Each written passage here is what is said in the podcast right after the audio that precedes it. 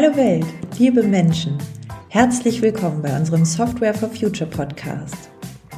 Mein Name ist Friederike Löwe und gleich hörst du auch Nils Löwe. Wir führen als Unternehmerpaar die Lionizers. Im Folgenden gibt es heute ein Interview mit Thorsten Jonas zum Thema nachhaltiges User Experience Design und dem Entstehen des Sustainable UX Playbooks. Ich wünsche dir jede Menge Spaß beim Zuhören.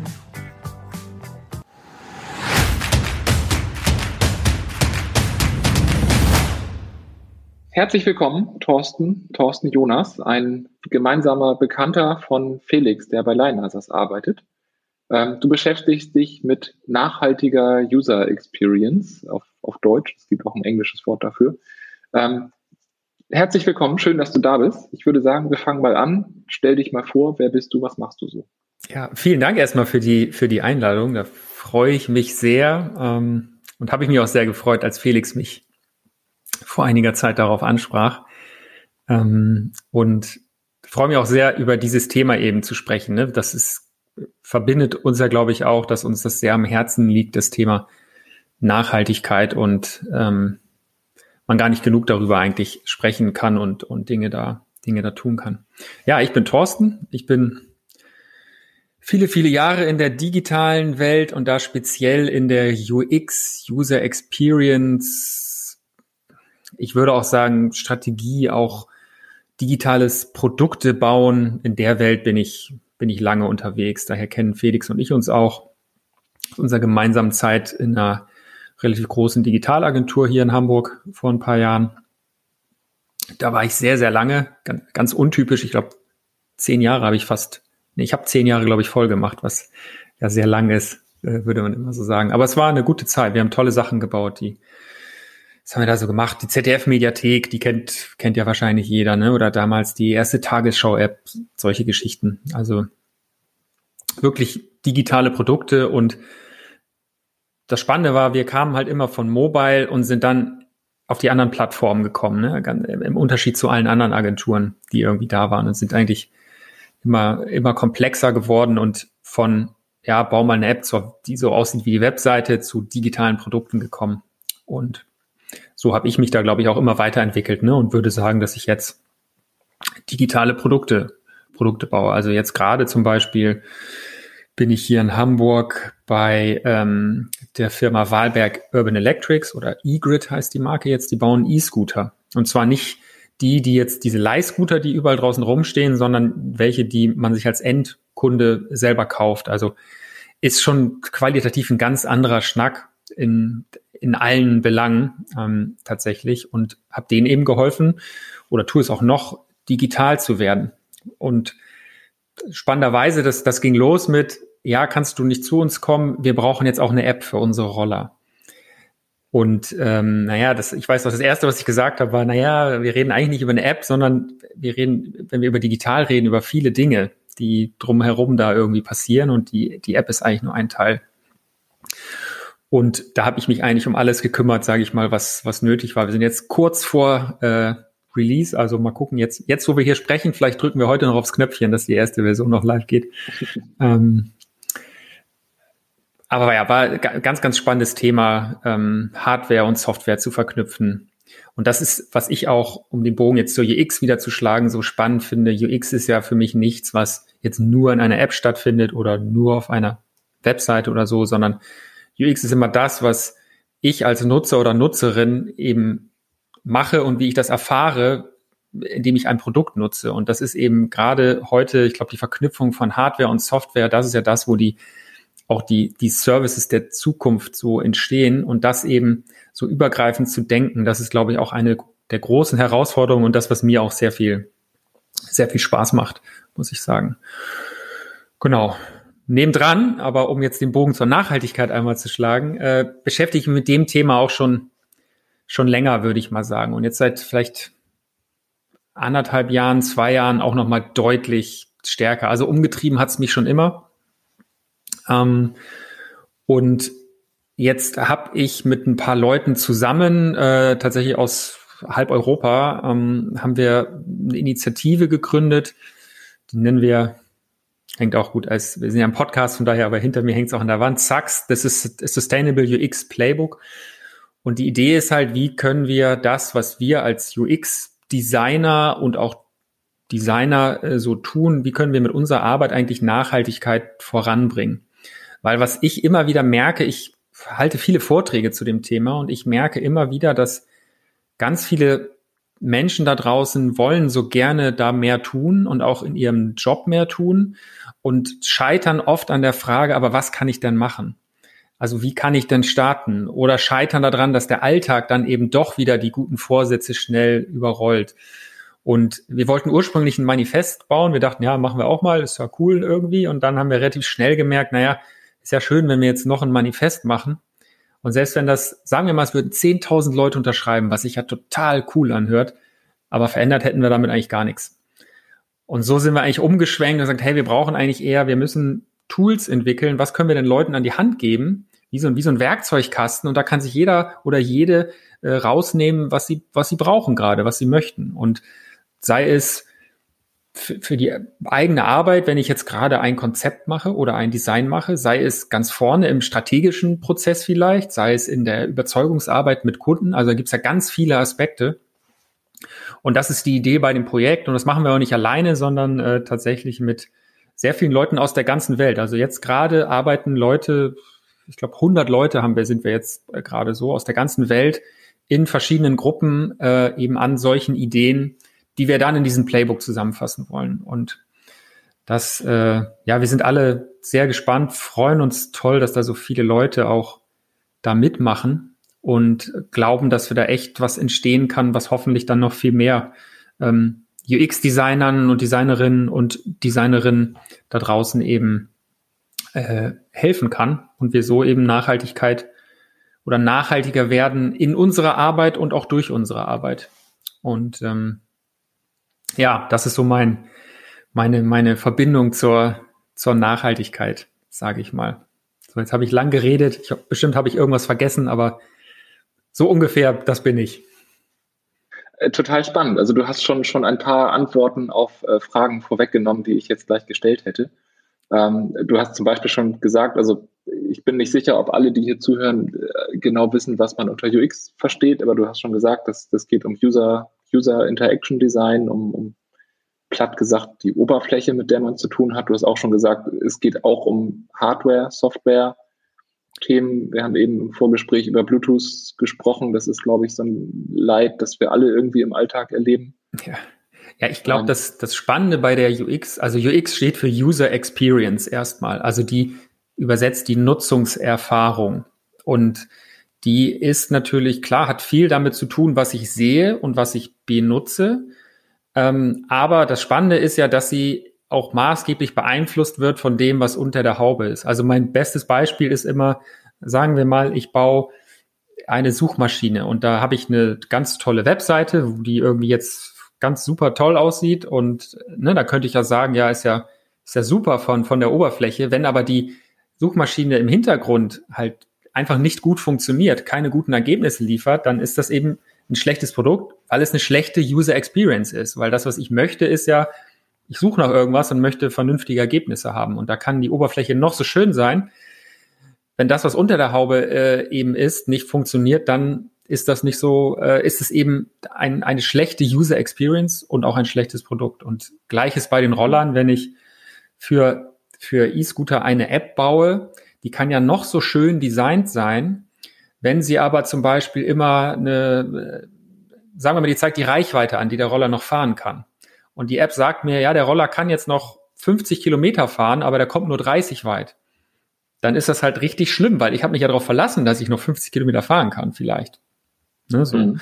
Und das ist, finde ich, schon immer auch das Spannende. User Experience zieht sich eben durch alles durch und äh, endet tatsächlich eben nicht an der Oberfläche, sondern muss eigentlich durch alle, also sowohl durch das ganze Produkt und durch die, durch die, durch den, den Lebenszyklus des, des Kunden oder der Kundin mit dem Produkt gedacht werden und eben aber auch durch, ich sag mal, durch alle Gewerke, die daran arbeiten.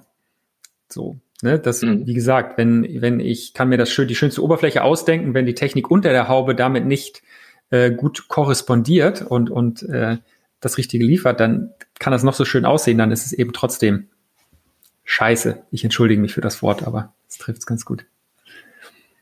Ich finde das Beispiel mit der, mit der Suchmaschine großartig. Ich glaube, das kann sich jeder, jeder hier vorstellen.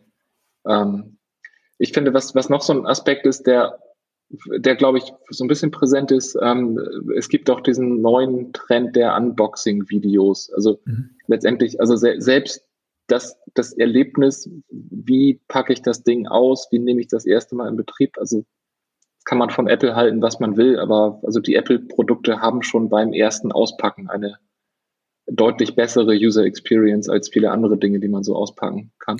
Total. Äh, zum Glück ändert sich das ja, ne? wenn man überlegt, also wenn ich so an meine Kindheit denke, ne, und ich habe ein Gerät gekauft, was in irgendeiner Form Batterien brauchte, die waren nie dabei. So. Mhm. Und das war immer doof, weil ich wusste, ich musste eigentlich schon mitdenken, sagen, ah, ich muss nach Batterien kaufen. Oder was gab es noch früher, wenn ich einen Drucker gekauft habe, war nie ein Druckerkabel dabei. Musste ich immer extra kaufen. So, was eigentlich schlecht für eine Experience ist. Ne?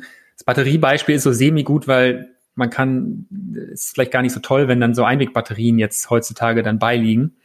Ne? Also da kommen wir schon wieder zu dem, zu dem, äh, genau, zu dem Nachhaltigkeitsthema. Und das, das ist, ist auch ein hervorragender Bogen. Ja. Ähm, erklär doch mal, wie, wie kann denn User Experience einen Einfluss nehmen auf Nachhaltigkeit? Und also gerne, das geht in beide Richtungen. Digitalisierung und Nachhaltigkeit, das ist eine Medaille mit einer hellen und einer dunklen Seite. Ähm, magst du mal zwei, drei Beispiele geben? Also wo, wo hat das einen negativen Einfluss, weil man, weil irgendwer nicht weit genug gedacht hat? wo kann man aber auch äh, einfach einen guten Hebel haben, wenn man den einen Gedanken mehr investiert. Total. Ich, ich glaube, das Spannende ist, es gibt halt sehr viele Bereiche, wo man da ansetzen kann. Ähm, vielleicht ein ganz einfaches Beispiel, was, äh, was ich immer wieder bringe und sehr viele andere, die sich da bewegen, auch, weil es so schön plakativ ist. Wir kennen ja alle, also wir kennen alle Webseiten und wir kennen alle diese Webseiten, wo das erste, was ich sehe, irgendwie eine Art von Karussell ist, wo ich so Sachen durchklicken kann oder vielleicht schieben die sich auch automatisch äh, selber durch.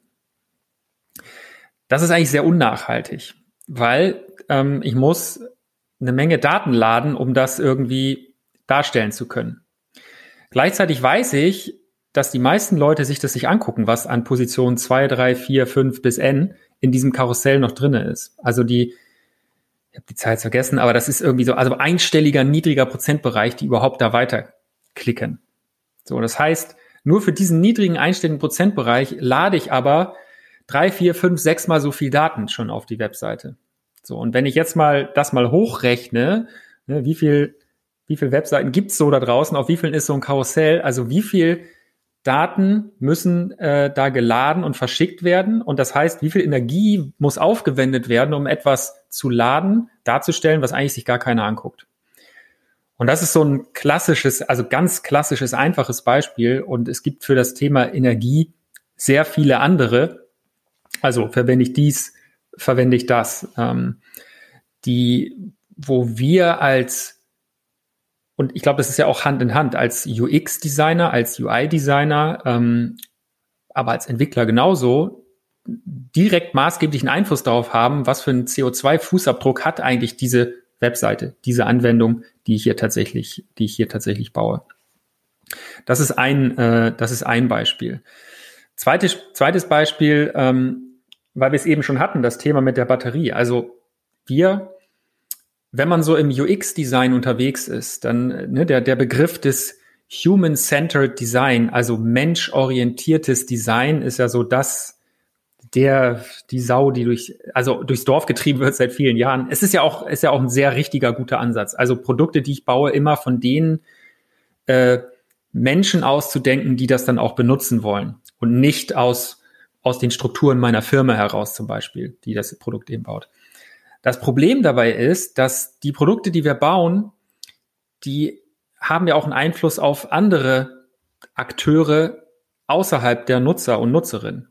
Also ein Beispiel, sagen wir mal, ähm, ich baue, ach, weil es so schön ist, äh, wir sehen ja jetzt immer alle die Werbung für, für Gorillas und Co., ne? also diese äh, Food-Lieferdienste da draußen. Und ähm, sagen wir mal, ich baue jetzt eine neue App für die und, und mache eine super User Experience und das ist für mich jetzt als Nutzer total bequem, das da Essen zu bestellen und das kommt auch ganz schnell. Also für mich ist es, ist es, könnte man sagen, ist es jetzt super. Aber was ist, wenn ich da mal einen Schritt weiter denke?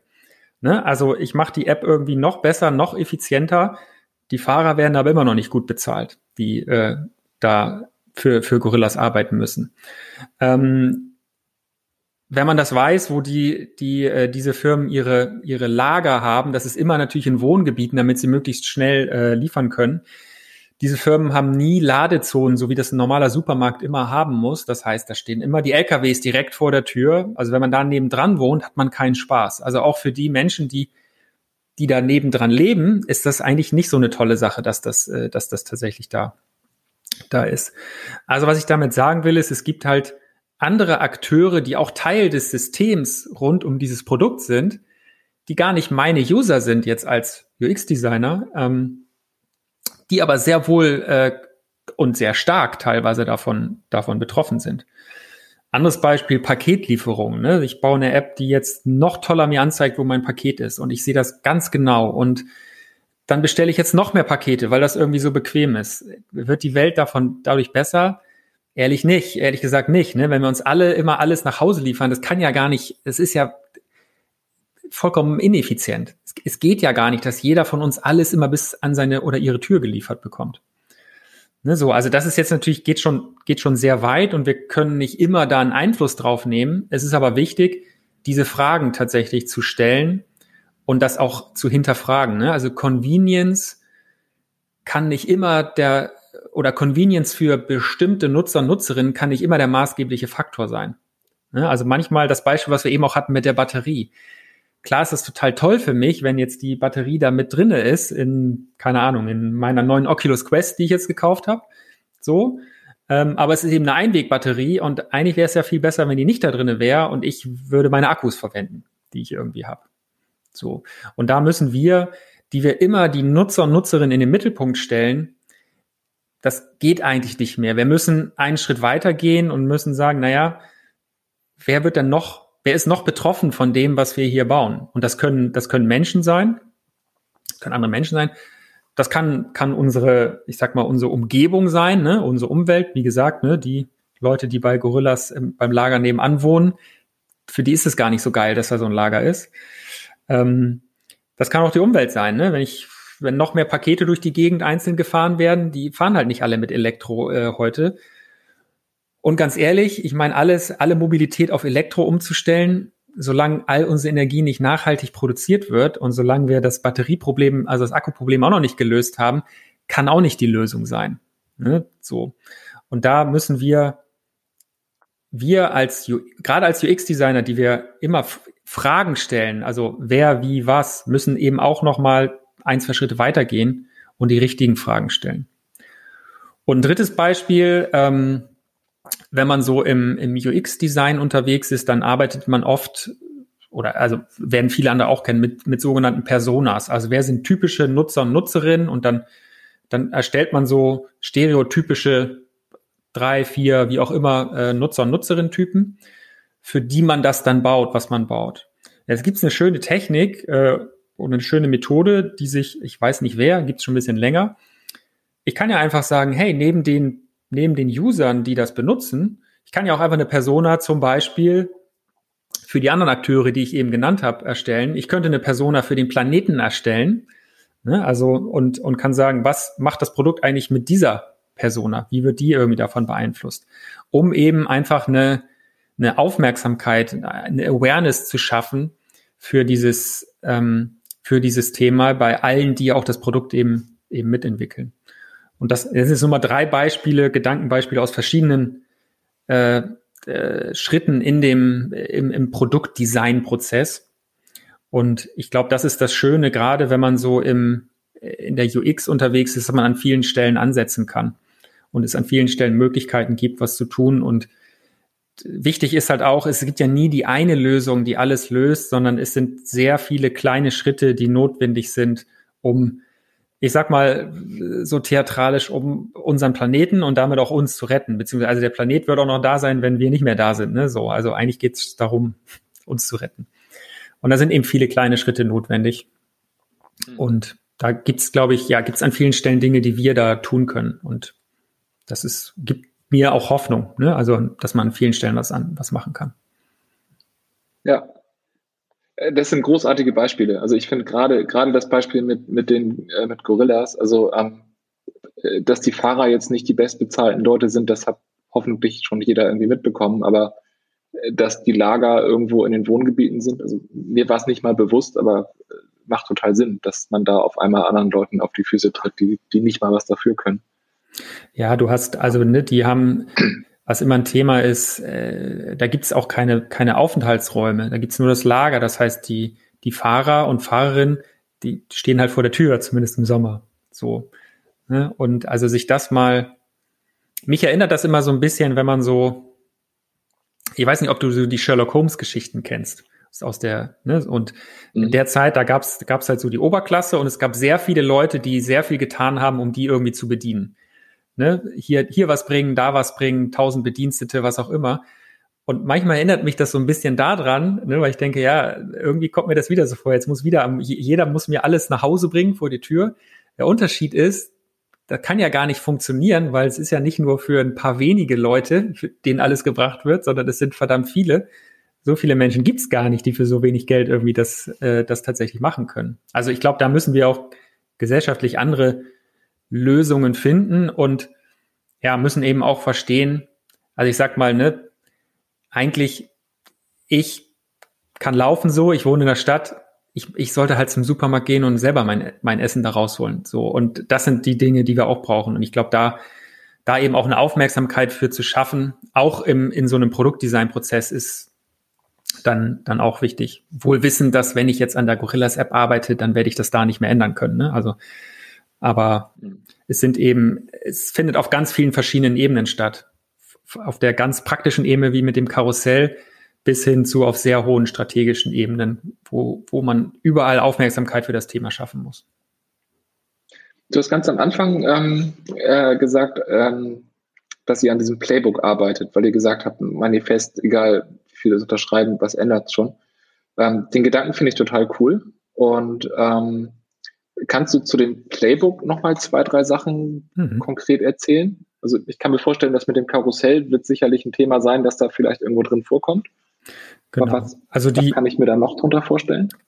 Das Schöne ist, was wirklich alles drin ist, kann ich dir noch gar nicht sagen, weil wir arbeiten ja daran. Die, ich glaube, vielleicht die wichtige Idee war, was ich schon gesagt habe, dass wir sehr schnell gemerkt haben oder dachten, wir wollen das auch nicht alleine machen, sondern umso mehr Leute da mitarbeiten, umso besser, weil umso mehr Ideen können wir ja kreieren. Also das, das, die Idee von dem Playbook ist, eine Sammlung zu sein von, von, von Methoden, von Ideen, von, von vielleicht Kommunikationshelfern in, in, in Kommunikation mit meinen Kunden zum Beispiel. Alles Mögliche, was hilft, das Thema voranzutreiben. Also, und zwar einmal sowohl in meiner eigenen Arbeit, ne? also ganz einfach, ich verwende jetzt eben keine Karussells mehr, so zum Beispiel, aber auch, wie kann ich noch mehr Leute mit für die Sache gewinnen, Kollegen, Kolleginnen, wie gesagt, Kunden, wie spreche ich eigentlich mit Kunden und Kundinnen darüber, ne? wo, wo muss ich da ein bisschen vielleicht offensiver reingehen und das, und das Thema mehr stressen.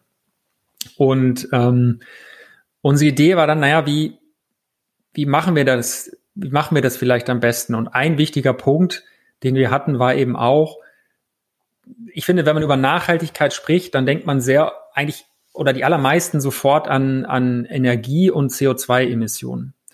Und Nachhaltigkeit ist ja durchaus eine Menge mehr. Also klar, wenn wir das Thema nicht lösen, äh, dann geht unser, naja, haben wir eben schon gesagt, der Planet wird bleiben, aber unsere Lebensgrundlage geht verloren und damit äh, zerstören wir uns selbst. Aber äh, ich sage mal so schön, es ist ja schön, wenn wir den Planeten für uns, die wir hier zufällig auf der richtigen Seite äh, der, der Erde geboren wurden, ähm, für uns retten. Aber äh, eigentlich wäre ja erstrebenswert, ein, ein, ein, äh, ein gutes Leben für alle zu ermöglichen. Ne? Und das ist auch so ein Thema, finde ich, gerade bei Digitalisierung. Also ne, es gibt so einen schönen Spruch und ich kriege ihn jetzt nicht ganz zusammen, aber ähm, der ist aus dem Copenhagen Catalog. Kann ich sehr empfehlen übrigens. Und der, der lautet, ähm, it's, it's our, äh, Also es ist an uns für ähm, die, die digitalen Segnungen äh, zu nutzen, um ein, um ein äh, lebenswertes Leben für alle Menschen auf diesem Planeten zu erschaffen und eben nicht nur für einige, einige wenige. Und wir haben immer noch so viel Ungerechtigkeit, ne, aus verschiedensten Gründen. Ähm, und da gibt's eben sehr viele Aspekte. Das, das Beispiel mit den Gorillas-Fahrern passt da ja auch rein, äh, wo es um mehr geht als nur CO2, nur in Anführungszeichen CO2-Emissionen. Und da gibt's halt ähm, praktischerweise eine sehr schöne Vorlage, nämlich die Sustainable Development Goals von der UN. Mhm. Gibt es auch eine schöne Webseite, ähm, wo die, wo die alle aufgezählt sind, sind äh, 17 Stück, die so alle Aspekte von Nachhaltigkeit eigentlich sehr gut umschreiben. Und wir haben dann gesagt, hey, das wäre doch gut, auf der Basis das zu machen. Also ich kann mir einfach, ich nehme mir eins oder auch ein anderes und überleg mal dazu, wie, also versuche das Thema zu durchdringen. Wie betrifft es eigentlich mich? Wie, wie wird es durch meine Arbeit betroffen? Und dann zu überlegen, was könnten dann Lösungsansätze sein? Und äh, mit diesem Gedanken hat eine ähm, Kollegin bei uns aus dem Team, die Alice, hat so ein wahnsinnig großartiges äh, MyRoad-Template äh, gebaut, also eine Workshop-Vorlage, die, die ist riesig für, ich glaube, drei oder vier Workshops sind je nachdem, wie man es wie man's so macht, ähm, um genau das, ich sag mal, mit so klassischen UX-Design-Methoden sich so ein, ein Sustainable Development Goal zu nehmen und das mal zu durchdringen und dann auch Ideen zu entwickeln, ähm, wie man das vielleicht tackeln kann in unserer Arbeit, mit unserer Arbeit.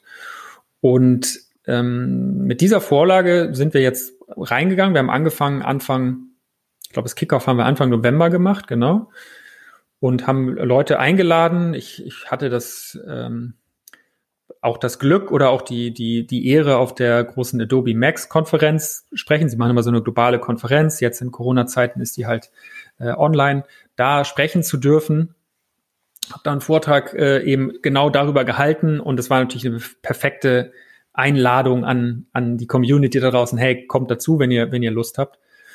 Und wie gesagt, da haben sich jetzt wirklich 100 Leute committed, da wirklich aktiv mitarbeiten zu wollen. Und wir haben aus diesen 100 Leuten äh, Gruppen gemacht, a, zwischen fünf und acht Leuten. Und äh, die nehmen jeweils dieses Workshop-Template und nehmen sich eins von diesen Sustainable Development Goals oder SDGs abgekürzt vor und erarbeiten das jetzt in mehreren Workshops ähm, für sich parallel. Und dann gucken wir jetzt mal, was da für Ideen rauskommen und wo wir jetzt gerade dann arbeiten, so als, ich sag mal, als das, als das Core-Team vielleicht, ist vielleicht der richtige Ausdruck, äh, wie sieht in, wie sieht das Playbook dann eigentlich wirklich aus? Also wie, wie stellen wir das dann allen zur Verfügung? Ne? Also es ist, äh, wir wollen damit kein Geld verdienen, es wird immer frei und kostenlos sein für die ganze Community.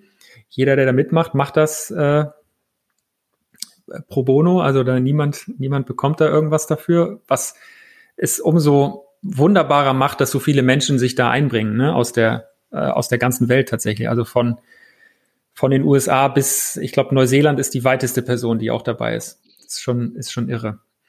Genau. Und das Schöne daran ist natürlich auch, dass das, das muss ja nicht abgeschlossen sein. Das kann ja immer weiter wachsen. Also, ne, wenn jetzt neue Menschen äh, dazukommen. Ich habe spreche mit manchen äh, äh, Menschen aus, aus unterschiedlichen Firmen, die halt sagen, hey Mensch, wie können wir denn da vielleicht mitmachen? Du kannst natürlich immer dieses Template nehmen und da kann auch ein Designteam aus Firma XY, kann ja einfach autark anhand dessen daran arbeiten und, und Ideen entwickeln. Und das ist, glaube ich, das Schöne an dieser Idee auch, dass das eben so gut dezentral funktioniert und mhm. wir das auch, also erstmal relativ leicht skaliert, wie man immer so schön sagt. Ne, da können, könnten auch 100 Leute mehr mitmachen. Das ist schon ein bisschen Organisationsaufwand, dass dann so ein paar Leitplanken muss man natürlich setzen.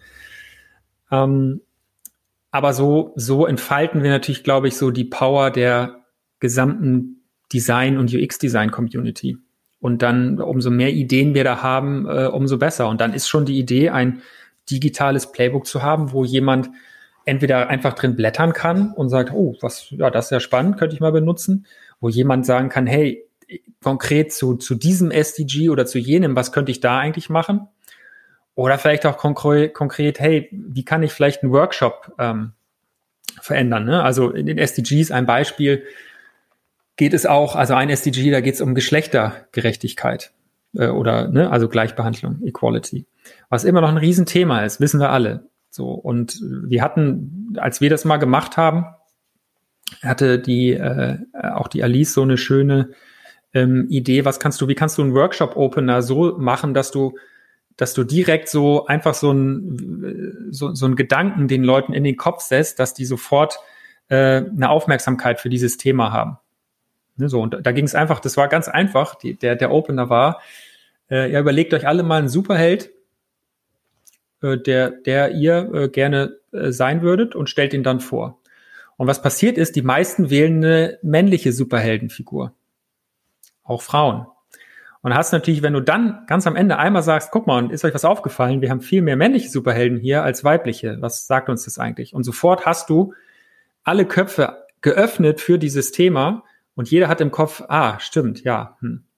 Ne? Und das sind so, das sind ganz kleine Sachen, glaube ich. Und das ist so die, das, was wir uns erhoffen, da von diesen Dingen viele zu finden und ähm, die ja als dieses Playbook zur Verfügung zu stellen. Und wir hatten immer so, wir, wir hoffen, dass wir im März die erste Version live bringen können. Mal gucken, ob wir das schaffen. Das ist, ne, ist immer, es dauert eben so lang, wie es dauert.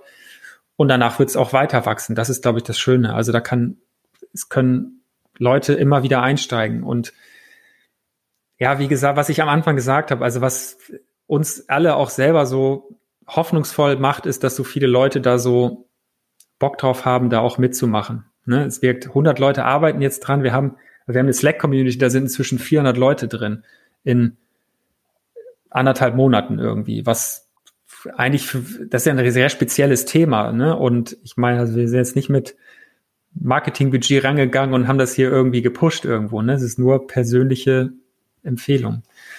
Und mhm. das ist schon cool, ne? so äh, da zu sehen, ja, oder das gibt einem die Hoffnung, dass man wirklich was bewirken kann, weil jeder, jede Kleinigkeit, die irgendjemand mitnimmt, kann was auslösen. Ne? Ist immer so dieser der Flügelschlag in Brasilien, der den Tornado in den USA auslöst. Ähm, ja. Da glaube ich aber dran. Es sind diese kleinen Schritte und darum geht's und deswegen ist auch jeder und jede eingeladen, die Lust hat, da mitzumachen. Ähm, den Link schreiben wir, haben wir glaube ich schon über gesprochen, eh, dann gibt's nochmal in den, in den Show Notes. Und auch Menschen, die nicht sagen, hey, ich habe vielleicht nicht die Zeit, in der, da in der Gruppenarbeit mitzumachen, was vollkommen okay ist. Ne? Also Nachhaltigkeit hat ja auch immer was mit einem selbst zu tun. Und auch mit sich selbst muss man nachhaltig umgehen. Und das sage ich als jemand, der auch schon durch die ganze Burnout-Geschichte einmal durchmarschiert ist. So. Und äh, was nochmal wieder ein eigenes Thema übrigens ist, wo auch viel zu wenig drüber gesprochen wird. Ähm, also auch das ist vollkommen okay. Und wir laden auch jede Person ein, hey, komm einfach in die Community und sei da dabei. Du musst nicht mitarbeiten, wenn dir die Zeit dafür äh, tatsächlich vielleicht fehlt. Und, ne, und schau dir an, was da kommt. Von daher, ja. Kommt alle, mhm. auch wenn ihr nicht aus dem UX-Design kommt. Wir haben auch Entwickler dabei. Gibt es tatsächlich auch ein paar Leute, die, die Entwickler sind. Also ich ja, das wäre jetzt tatsächlich so mein, also meine nächste Frage gewesen, wie, also wie, wie zentriert ist das auf, auf UX only? Weil, also wir, Lineizers macht jetzt Softwareentwicklung, natürlich ist da immer auch ein UX-Anteil dabei, aber 90 Prozent unserer Leute sind Entwickler. Und da hat man halt auch noch einen, einen, wahnsinnigen Hebel. Wieder dein Beispiel mit der Suchmaschine am Anfang. Also klar muss die Oberfläche ins Produkt hinein funktionieren. Das Produkt selber muss dann auch funktionieren. Ähm, ich ich glaube, das Schöne ist, dass das, also das ist jetzt schon wieder ein Schritt weiter gedacht, ne? dass das Template, was wir da haben, das benutzt UX-Methoden, die jeder, der in dem Bereich ist, also da gibt's so, keine Ahnung, Double Diamond. Ich, ohne das jetzt einmal zu erklären, ist eben so eine Methode, die jeder, der UX macht, der kennt das eben und die wird da benutzt. Die kann man auch benutzen, ohne dass man die vorher selber schon mal benutzt hat. Und das heißt, eigentlich kann jeder das benutzen. Und wenn man das jetzt mal kurz weiterdenkt, dass das, das, also es kann immer jemand, der aus einer anderen Profession kommt, in einer Gruppe natürlich mitmachen. Das ist sowieso gar kein Problem. Und es kann sogar eine ganze Gruppe, auch als Beispiel jetzt von Entwicklern, könnte ja genauso damit arbeiten. Vielleicht braucht es dann eine Person, die das, die das moderieren kann, ne, die das, die das irgendwie kennt. Aber das ist ein Potenzial, was ich und was wir da auf jeden Fall, äh, auf jeden Fall sehen. Ne, dass äh, da das in alle Richtungen auch vielleicht, vielleicht zu erweitern. Also von daher ist, glaube ich, ich meine, jeder, jeder, der Lust auf das Thema hat, äh, ich glaube, die Menschen muss man zusammenbringen, weil das da entsteht, entsteht ja dann die Power und die Kraft. Mhm. Unbedingt. Äh, dann lass uns im Nachgang äh, unbedingt da nochmal konkret werden. Also mir ist so eine Entwickler-Community nicht bekannt bislang. Ähm, ich hätte sie sehr gerne und bevor ich sie jetzt selber gründe, ähm, sollte man da lieber irgendwie zusammenarbeiten. Ich habe lustigerweise vor ähm, sieben Jahren ungefähr ein Manifest mit meiner Frau zusammen losgetreten. Das war noch, da war der Nachhaltigkeitszug noch nicht so losgefahren. Wir haben es auf, also ist das Responsible ähm, Software Development Manifesto, mhm. also so Verantwortung als Entwickler im Großen. Da ist natürlich äh, UX ein Thema, da ist aber auch ähm, Datensparsamkeit ein Thema, da ist auch die Frage, können man, können meine Produkte irgendwo hintenrum auch zur Schädigung von Menschenrechten äh, mhm. missbraucht werden? Ähm, da haben wir die, die Urautoren des Agilen Manifests mit gewonnen, also die haben es mit uns entwickelt. Cool. Ich glaube nicht, dass wir mittlerweile bei 10.000 Unterschriften sind und ich muss zugeben, ja, es hat sich nach sieben Jahren eigentlich nichts geändert, außer dass ich behaupten kann, ich hätte halt mit Andy Hand so ein Manifest mal geschrieben. Weißt du, ich wollte nicht sagen, dass es keine Manifeste braucht. Ich glaube, für uns war der Punkt eher, es gibt schon genug und wir müssen nicht noch eins machen, weil das, was wir aufschreiben würden, steht eigentlich schon, schon woanders. Und äh, von mhm. daher, ich glaube, es ist gut und wichtig und richtig, dass es die, die es gibt, auch gibt, weil auch das schafft natürlich eine Aufmerksamkeit. Ne? So, es ist vielleicht ist dann ist das, was wir jetzt machen, einfach was anderes, weil wir sagen, okay, wir versuchen jetzt was Praktisches einmal Leuten an die Hand zu geben und sie auch einzuladen, mit auf die mit auf die Reise zu gehen. Ähm, mhm. Und also das, das ist genau richtig, das ist großartig. Also ich habe über mein Verantwortungsmanifest auch auf der einen oder anderen Konferenz gesprochen und man erntet dann da einige hundert bis einige tausend betroffene Gesichter. Mhm. Und hinterher gehen alle ein bisschen deprimiert an die Bar und sagen, müsste man mal was machen. Ne? Mhm. Ähm, nee, von daher dieses, dieses praktische finde ich total cool und wir, wir haben ja auch Nachhaltigkeit als das konkrete Thema auf dem Schirm ähm, dann lass uns da gerne mal äh, im Nachgang überlegen, wie, wie können wir da vielleicht als Entwickler noch den, den Funken entfachen. Total gern, finde ich super spannend, den Gedanken. Und ja, lass uns das sehr gerne mal, mal schauen, wie wir da einfach mal was ausprobieren zusammen. Finde ich super. Unbedingt. Aus Zeitgründen muss ich jetzt leider ein bisschen in Richtung äh, den Bogen gucken, auch wenn ich jetzt gerade völlig andere Fragen eigentlich im Sinn habe. Ähm, du hast gesagt, März ist so ein, so ein Termin, wo ihr das, das Playbook in der ersten Version online haben wollt. Ich habe eine Ahnung, was deine Antwort sein wird. Was ist denn deine größte Challenge, an der du gerade arbeitest? Äh, ja, tatsächlich das, also man macht das so und wir haben immer gedacht, hey, wir machen dieses Kickoff und teilen die Gruppen ein und dann, dann geht's so los. Und es ist doch ein bisschen Organisationsaufwand ist es, ist es schon dabei, ne? Und, und da, das ist, äh, muss eben doch irgendwie ein bisschen betreut werden. Und klar, jetzt darauf die größte Challenge ist, wie sieht das Playbook eigentlich dann genau aus? Das ist jetzt unser Thema gerade und das ist natürlich, also es ist einmal ein te technisches Thema, weil wie auch immer es aussieht, irgendeiner muss es auch noch bauen in einer Form. Ne? Wie können wir es so pragmatisch wie möglich machen und wie machen wir es aber auch so gut wie möglich zugänglich? Das ist natürlich auch wichtig. Ne? Und da kommt äh, dann ist es gar nicht mehr so lang, ehrlich gesagt, bis, bis dahin. Von daher ist, glaube ich, die Challenge zu gucken, was ist vielleicht, was ist auch die erste Iteration, also sowohl inhaltlich tatsächlich als auch eben äh, technologisch, sage ich mal, wie, wie kann eine erste Iteration da aussehen, wie haben wir das und wie geht's dann tatsächlich weiter, äh, so ganz, ganz klassisch agil ähm, mhm.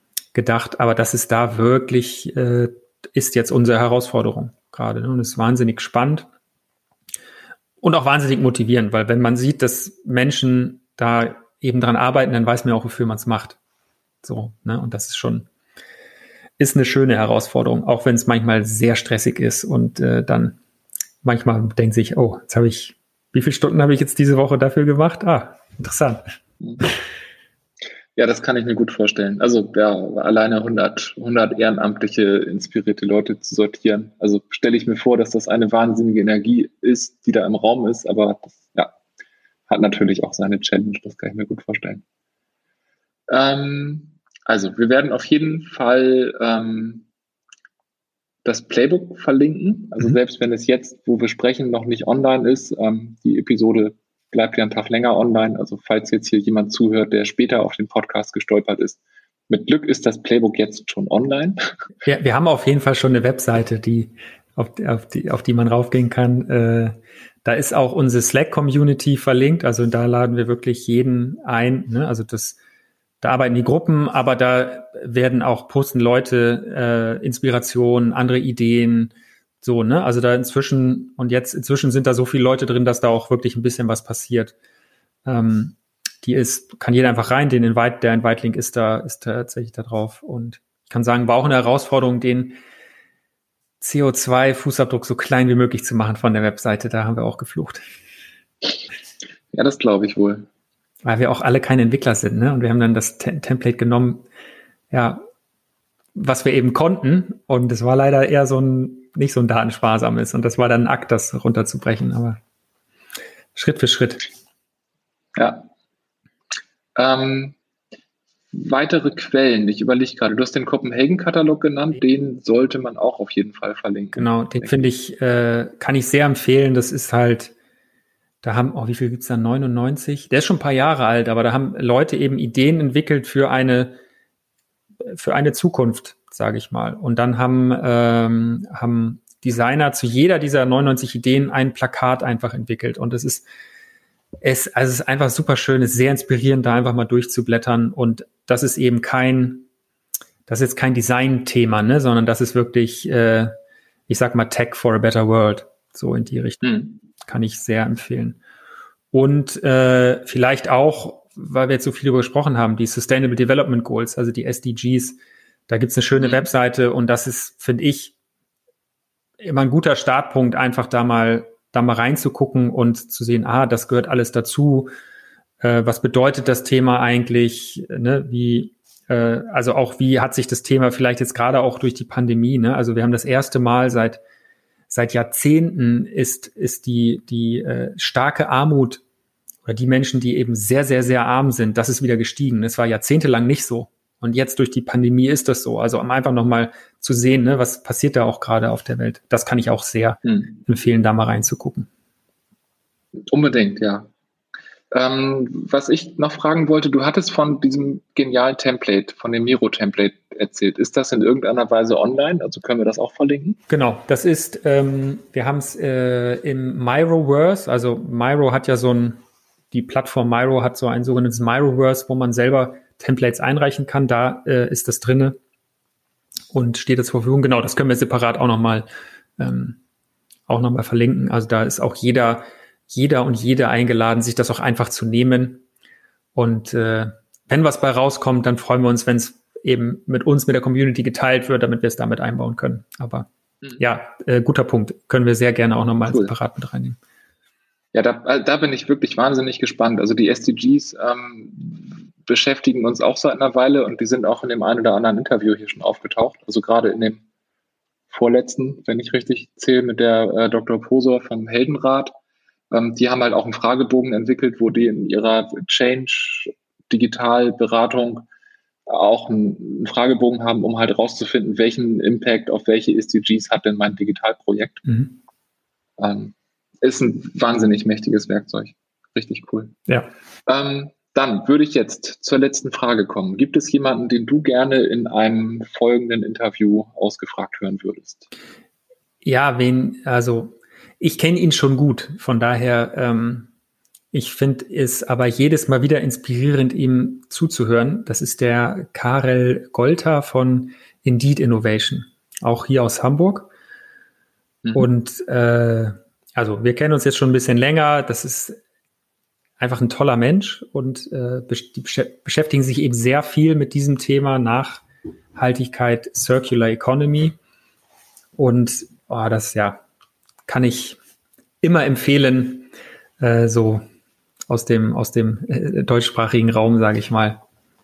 Ist immer lohnenswert, ein Gespräch mit ihm. Cool. Ja, äh, äh, total spannend. Also ich habe das auch auf dem Schirm, dass das auch Indeed sehr, sehr nachhaltigkeitsgetrieben in letzter Zeit ist. Ähm, ich habe, als der Podcast noch den alten Namen hatte, ihn interviewt. Also zu der Frage, was ist Digitalisierung? Mhm. Kann man ihn finden? Ich müsste jetzt rausfinden, ist schon sicher zwei, drei Jahre her. Ah, Aber okay. ja, dann ähm, werde ich ihn auf jeden Fall nochmal anhauen und das, das Gespräch vielleicht nochmal führen, jetzt mit dem Fokus auf Digitalisierung und Nachhaltigkeit. Cool. Ja, ganz vielen Dank für deine Zeit. Super spannend. Ich finde, wir sollten das ähm, unbedingt im Nachgang vertiefen und rausfinden, wie wir da mehr zusammenarbeiten können. Sehr gerne. Ich hoffe, dass alle, die hier zugehört haben, auch was gelernt haben und mindestens genauso inspiriert hier rausgehen wie ich jetzt. Möchtest du noch ein Schlusswort in die Runde schmeißen? Erstmal nochmal vielen Dank für die Einladung. Ähm, das ist, ist ja immer wichtig, da das Thema ähm, auch weiter in die Öffentlichkeit zu tragen. Und ich glaube halt, ich glaube, wir dürfen die Hoffnung halt nicht aufgeben, auch wenn es manchmal so aussieht, dass es irgendwie, man denkt, äh, ne, man guckt nach Glasgow jetzt vor, äh, vor anderthalb Monaten und denkt sich, äh, was ist da eigentlich bei rausgekommen bei der, bei der Klimakonferenz so. Und na klar, dann könnte ich sagen, es bringt sowieso alles nichts, aber wenn wir das halt denken, dann, dann haben wir schon verloren. Also müssen wir ja gucken, was wir tun können. Und das Blöde ist halt, es gibt nicht die eine große Lösung und damit ist alles gut, sondern es ist ein Weg vieler, vieler, vieler kleiner Schritte das ist manchmal frustrierend, weil man das Ende eben noch nicht sieht. Gleichzeitig aber auch eine Chance, weil es bedeutet, dass jeder von uns was machen kann, weil jede Kleinigkeit bringt uns ja einen Schritt weiter, auch wenn man das in dem Moment vielleicht gar nicht so merkt. Und ich versuche immer so mit diesem Mindset daran zu gehen, weil ich glaube, äh, es ist Hoffnung da und umso mehr Menschen da mitmachen äh, oder irgendetwas tun, umso größer ist die Hoffnung und wir dürfen die nicht aufgeben, sondern müssen halt ähm, da weitergehen und dann glaube ich auch fest daran, dass wir äh, alle zusammen was, was bewirken können, ne? weil mit ganz, ganz vielen kleinen Schritten bin ich irgendwann auch einmal um die Erde gegangen. So. Und ja, es ist, ist, glaube ich, wichtig, da die Hoffnung nicht zu, nicht zu verlieren. Und mir gibt das viel Hoffnung zu sehen, dass viele da was machen wollen. Und ich sage mir immer wieder, ja, es sind viele kleine Dinge, die dann die große Wirkung entfalten werden. Und da glaube ich fest dran. Das ist ein hervorragendes Schlusswort. Ganz vielen Dank. Danke dir. So, da bin ich wieder. Schön, dass du noch zuhörst. Die Shownotes mit Links zu Empfehlungen aus dieser Episode findest du auf softwareforfuture.de. Hat dir die Episode gefallen oder gibt es was, was dich echt wurmt? Schreib uns dein Feedback an moin at Wir freuen uns von dir zu hören. Und jetzt wünschen das Team und ich dir noch eine schöne weitere Woche. Wir sind der Software for Future Podcast und werden präsentiert und produziert von den Lionizers. Die Lionizers stehen für nachhaltige individuelle Produktentwicklung. Wir entwickeln für andere Unternehmen Software, die uns als Menschheit helfen soll, der Klimakrise die Stirn zu bieten. Danke fürs Zuhören.